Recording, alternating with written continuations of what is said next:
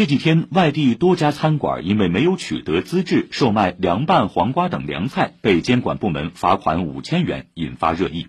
对此，市场监管部门回应：餐饮服务提供者如果制售凉菜，需要符合相关规定，并在经营范围中增加冷食类食品制售。那么，制售凉菜为什么需要专门许可？上海餐厅销售的拍黄瓜是否取得相关资质？来听报道。大热天里凉拌黄瓜、凉拌番茄特别爽口，可很多人不理解，为什么一道简单的拍黄瓜需要取得专门的许可资质？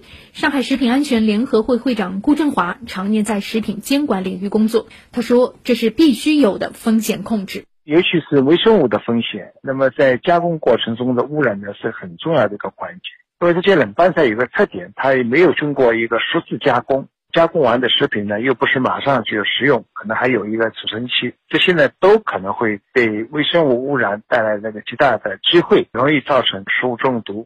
正因为风险相对较高，制售凉菜类的餐厅在办理食品经营许可证时，需要符合一定标准，并在经营项目上标明冷食类食品制售，否则就属于超范围经营，也就是违反了相关法律规定。在浦东龙阳广场三楼的一家私房菜馆，墙上的食品经营许可证只有热食类食品制售，可菜单上有多款凉菜。这里卖冷菜的话，有没有那个冷食？这上面有没有那个冷食这个证？没有。樱花路上的一家小饭馆，许可证上同样只有热食类。记者看到，好几张餐桌上，顾客都点了凉拌木耳和拍黄瓜。服务员这样解释：“这个黄瓜，呃，买回来洗洗干净拌一拌嘛，就这样的。你还自己什么？我搞不清楚。”相比这些街边小店，中等规模以上的餐厅规范很多，经营项目大多都包括了热食类和冷食类。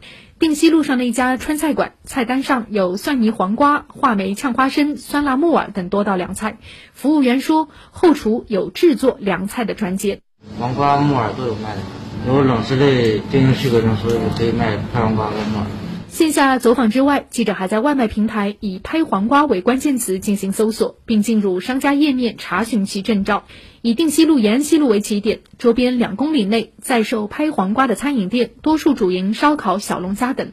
十六家店中，十四家的食品经营许可证上都注明有冷食类，仅有两家没有。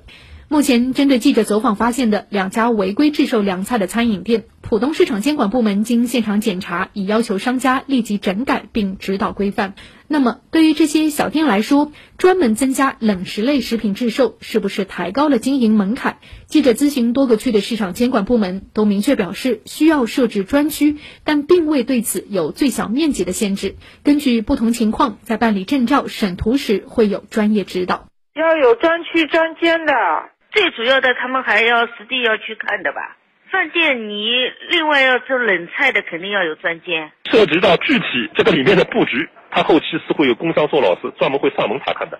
顾振华说，他也注意到了网上对一道拍黄瓜被罚五千元的讨论，有人认为有理有据，有人觉得处罚过重。但从食品安全的角度来看，如同家里做饭也要生熟分开，砧板刀具要有所区分，餐厅更需要设置专区来符合规范，才能大大降低食品安全隐患和风险。